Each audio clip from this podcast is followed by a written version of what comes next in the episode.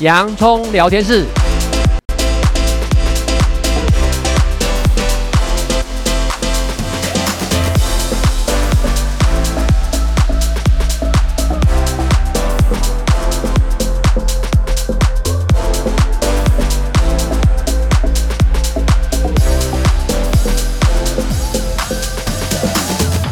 这里是洋葱聊天室，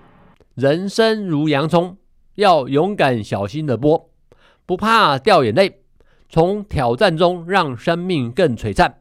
陪你度过生命大小事。我是洋葱茶医师，我是魏兆文老师。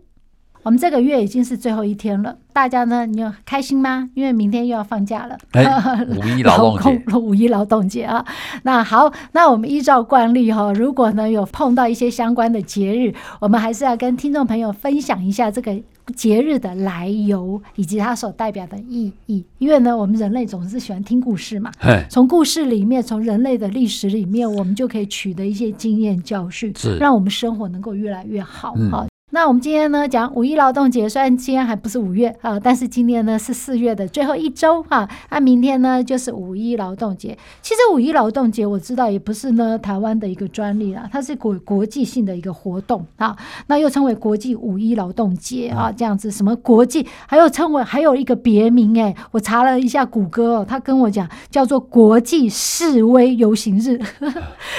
这是赋予人民的权利。好，那世界上有八十多个国家哈会在五月一号这一天呢是有劳动节的哦。那国际劳动节，你顾名思义嘛，一定呢，我们如果呢以那个呃有所谓的资本家，那有所谓的劳工哈，所以五一劳动节一定是由劳工呢所发起的一种运动哈。那全世界的劳工工人阶级会在每年五月呢呃的一号举行这个庆祝节日啊。那当然是双方雇主都会自行的去，有时候会去协议，是不是一定要在这一天放假？那以我们呢？劳动部这地方其实相关相关对于我们劳工的权益真的是非常的重视啊，这样子对。那所以其实我们会发现啊，其实以中华民国来讲啊，我们的劳工权益的权益呢，因为它意识提高，相对来讲政府也注意到了这些相关应该注意的事情哈。好，那既然是劳动节，它又是国际性的，那杨医师来跟我们分享一下，最早是在什么时候开始发生，发生了什么事情，所以为什么要成立这个节日？好，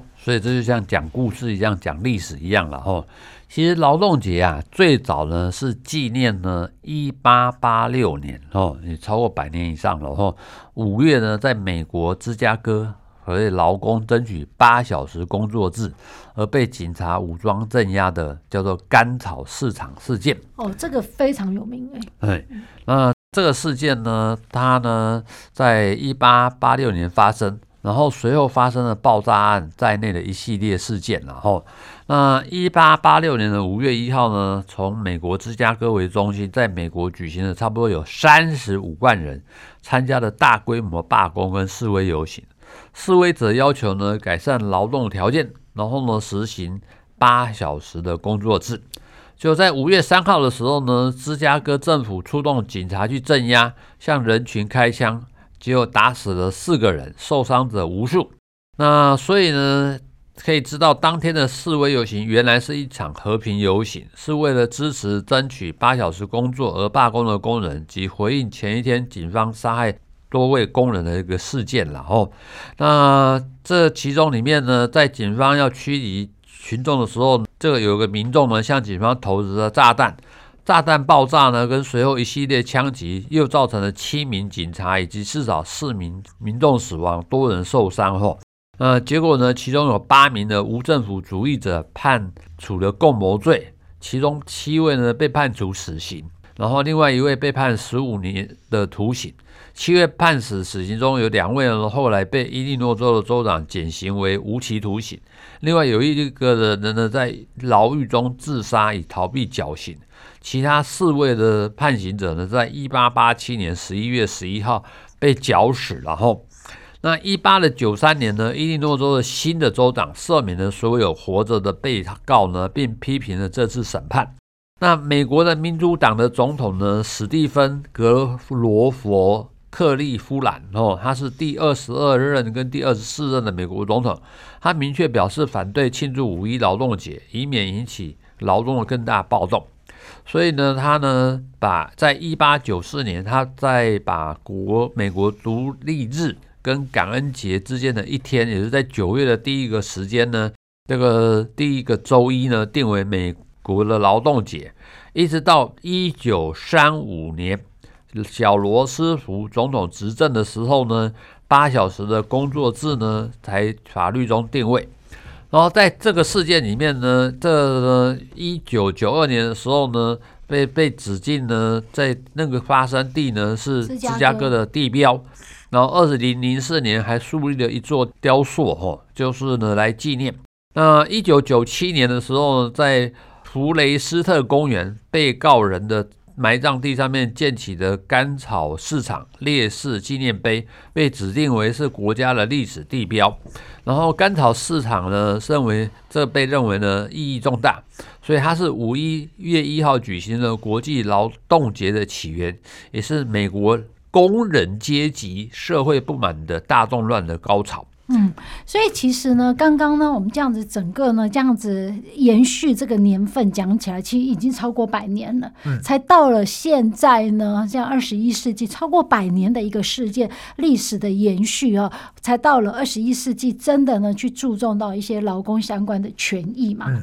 所以，其实我们常在讲一句话哈，历史反走过必留下痕迹。嗯，我们可以历史可以选择原谅，但是我们不要去遗忘它，这样子，因为我觉得历史的进步哦。我们人类的生命有限，可是历史呢，它是无限，它是跟呢呃自然呢，我们的地球是无限，它是一直延续下来，在人类不断的这种历史的一个事故的一些大事件的一个过程中，我们真的要学会呢得到一些教训。好，对，这个非常重要，因为呢，当你呢有这个纪念日，或者你有文字书写下来的时候，大家才不会因为时间年久去忘了。发生了什么事情？这些都是我们祖先其实可能流汗流血，甚至牺牲生命换来我们现在的一个权益嘛。所以我觉得，其实美国它称为一个呃世界民主的国家，其实其来有自啦。因为我觉得他们的人民相对于在权力上面啊，他们真的要求了一些自由、平等等等这些，他们是做出了牺牲的。那在其他国家，当然也会影响到一些其他国家的一些。就会效法跟着这样子。那当然，其实呢，我们中华民国台湾也是一样这个概念啊。在近几年来看到呢，一些呢劳工团体或者是联盟等等这些，常常呢会有一些主要的诉求。那我觉得，其实这种就是呢相对的一个呢，你在上位的一个智慧和高度，你怎么样子呢来呢去呢针对下面提出来的要求去做一个有智慧的一个处理和平衡。因为呢，会有劳工节，势必代表是有一个资方的力量很大的嘛，这样子。那呢，呃，到底谁才是呢？这上位者心中最软的一块？我觉得那呃，真的是因为环境，每一个呢，其他工作环境或历史环境会有不同的意义，没有绝对哦，谁一定就是要声音比较大一点点啊、哦，就像是一个呢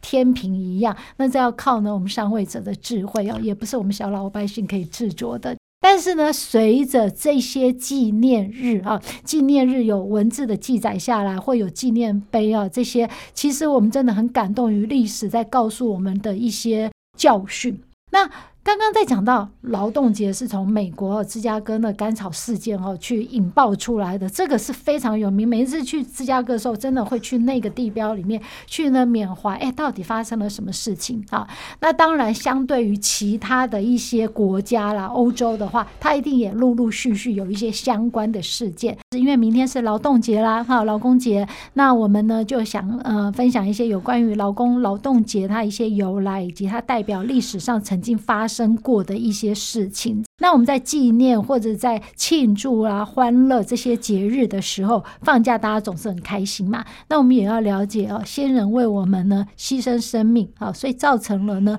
我们的一些呢劳工意识的抬头啊。毕竟呢，我觉得资方和劳方啊，其实各有他们的一个立场啊。那最后呢，其实资方劳方他要去做一个协议，就像是劳动节当天，虽然呢是一个呢国定假日，但是也不是所有的劳工在当天会放放假，有时候呢，就劳资之间的协议，可能必须一定要上班的，他会加倍的薪资、嗯、或者事后的补假。嗯、那我觉得资方真的是要体谅劳方哦，就是呃有什么样的一些优惠等等，要说清楚讲明白嘛。对，只要呢大家说好就好。我觉得每一个人都要为他自己的行为负责啦。这样好，那我们上一段呢提到呢，劳动节呢，劳工节是起于美国芝加哥甘草事件啊。这样，那在欧洲呢，是不是也有类似的一个像像这样的节日呢？好，我们从世界观来看哈，我们来看看欧洲了哈。欧洲呢，在一九五五年的时候，天主教会呢把五月一号呢定为圣若瑟劳工主保日。那圣若瑟呢，其实是天主教的中的一个工人、匠人及劳动者的守护圣者了哦。所以呢，表示呢，教会天主教会呢也很重视这劳动的一个权益概念。那一八八九年呢，他呃在巴黎举行了第二次的国际的成立大会。大会议题里面呢，也讨论了几项了哈，像是用社会主义统一法国，或第二项呢，工作时间八小时；第三项呢，常备兵制的批判与推动募兵制；第四项呢，普通选举权跟社会主义者的参政权；第五项呢，五月一号呢，叫做 May Day，当日从事国际劳动活动。那法国代表提案就是说啊，哎，世界上的劳动者呢，为了各自从本国政府争取八小时劳动的制度，必须在一定的节日做出国际性的活动。所以会中决议呢，就以每年的八月五号呢为国际劳动纪念日，以纪念当初呢在芝加哥示威活动中为劳动者权益牺牲的烈士哦，所以其实呢，如果按照这样子来讲的话，一八八六年是美国最大一个工人规模的那个事件——芝加哥甘草事件。所以三年以后，其实法国就延续了像这样的一个精神，对，好这样子。然后呢，在五月一号 May Day 呢，就是定为国际的劳动呃节日嘛。那其实基本上就规定了劳方其实呢应该工作的一个时数不是无尽止的那种资受到资方的一些压迫，对，好这样，所以我觉得这个是一个人权呢的一个重大的一个意义。我不太喜欢称为胜利，因为我觉得胜利这种东西好像是有一个呢就变成了有一个呢代罪者这样子。那总是在一个呢经济活动市场上面，你公平是最重要的，对，好这样子，对。那之后呢，其实世界各国。我的劳工几乎就在五月一号有纪念盛大的纪念这样子啊，所以呢，但是好像也听说说常常也有一些小规模的流血事件哦。那这一些是有了哦，但是呢，就继续在劳工呢继续勇敢奋斗之下，在一九一九年的时候呢，第一届国劳大会有通过公约哦，规定呢劳工的工作时间是每日八小时，每周四十八小时。那每一年的五月一号呢，世界各地呢就会举行热烈的庆祝，然后成为三八制工作时间运动成功的纪念日，所以一般呢被称为呢国际劳动节或五一劳动节，那简称呢就劳动节了。嗯哼，所以呢每日工作八小时哈，然后呢呃六八四十八，所以每周是每一周是六天，礼拜天是休息的，对，是这样子。又改了。现在又改，其实对啊，四十八小时我觉得也太久了吧？现在好像改成四十到四十二小时，还是四十四小时嘛？对，所以还是按照不同的国情，它的环境啊，一些劳工的环境会有一些适当的调整嘛。嗯所以呢，五月一号呢是世界各国它的一个法定节日，好像变成一种国际性的法定节日啊，这样。那有也称为国际工人节。所以呢，尽管在某些国家啊，在呃庆祝劳动节的时候，可是好像加拿大呢不是在五月一号，他们在九月份呢。哦，对，当然了，这一些呢是看每一个国家自己怎么做规定了哦。那至少呢。大部分的国家呢会定为法定的假日，比如包括在台湾呢，劳工呢在劳动节当日放假。那小学以上的教职员，比如说幼稚园啦、托儿所啦、托婴中心的教职员，这属于是属于劳工放假。那当然，那政府的公务员啦、雇员啦或公营机构呢就没有放假喽。嗯嗯嗯，所以呢，其实呢，针对像这样的节日哦，那如果以整个华人世界的话，其实呢，它呢是在呢民国七年，也就换算起来应该是一九一八年啊，比呢一八八六年、一九一八、一八八六晚了差不多也是近百年，好这样，所以呢，华人是不是都非常刻苦耐劳，都不会去抗争啊？好这样子，所以呢，我们呢，如果以整个华人地区中华民国开始的话，它是。在一九一八年的五月一号嘛，嗯，对吗？哈，那那个时候是从哪一个地方发起的？当时是由广东的机器总工会跟华侨的工业联合会共同发起召集，邀请各界人士呢，在广东长堤石的公祠，然后呢，侨工业的联合会内聚集，然后会中各代表呢自由讲。然后呢，有游艺节目，场面呢就很热闹。那从此呢，这五一劳动世界日呢，也就在这个社会环境下公开的举行，然后意义很重大。然后呢，开创了这个中华民国呢集会结社自由的新纪录。针对当时还没有工会组织的各个工厂劳工呢，是更有所启发哦。这个我觉得这真的是一个呢，其实呢虽然晚了哈，我们也是延续了这样子呢整个世界的一个潮流啊，这样子。那真正定义呢五一劳动节就是在民国十二年。那如果以十二年换算呢哈，那大概呢就是在一九二三年的时候，那时候也是在北京嘛哈，北京呢呃那个时候暂时颁布了一个通则，然后。呢，当时主要的活动也是召集全中华民国人的劳工大会，先后在不同地方，有广州市啊，有汉口市啊，来商讨劳工的议题，来呢让劳工权益抬头哦。所以呢，每年的五月一号就是由各地集会和庆祝劳动节。所以其实呢，在民国十二年，也就是呢我们在讲一九二三年啊，距离现在其实也是近百年了啦。这样子啊，我觉得这些都是一些非常好的一种活动的延续。对对。那所以多年来，其实我们以中华民国台湾来讲呢，我们的劳动节大概都是一些纪念为主哈。那有一些音乐的一些方式来举行。我觉得我们台湾人民总是蛮温柔的哈，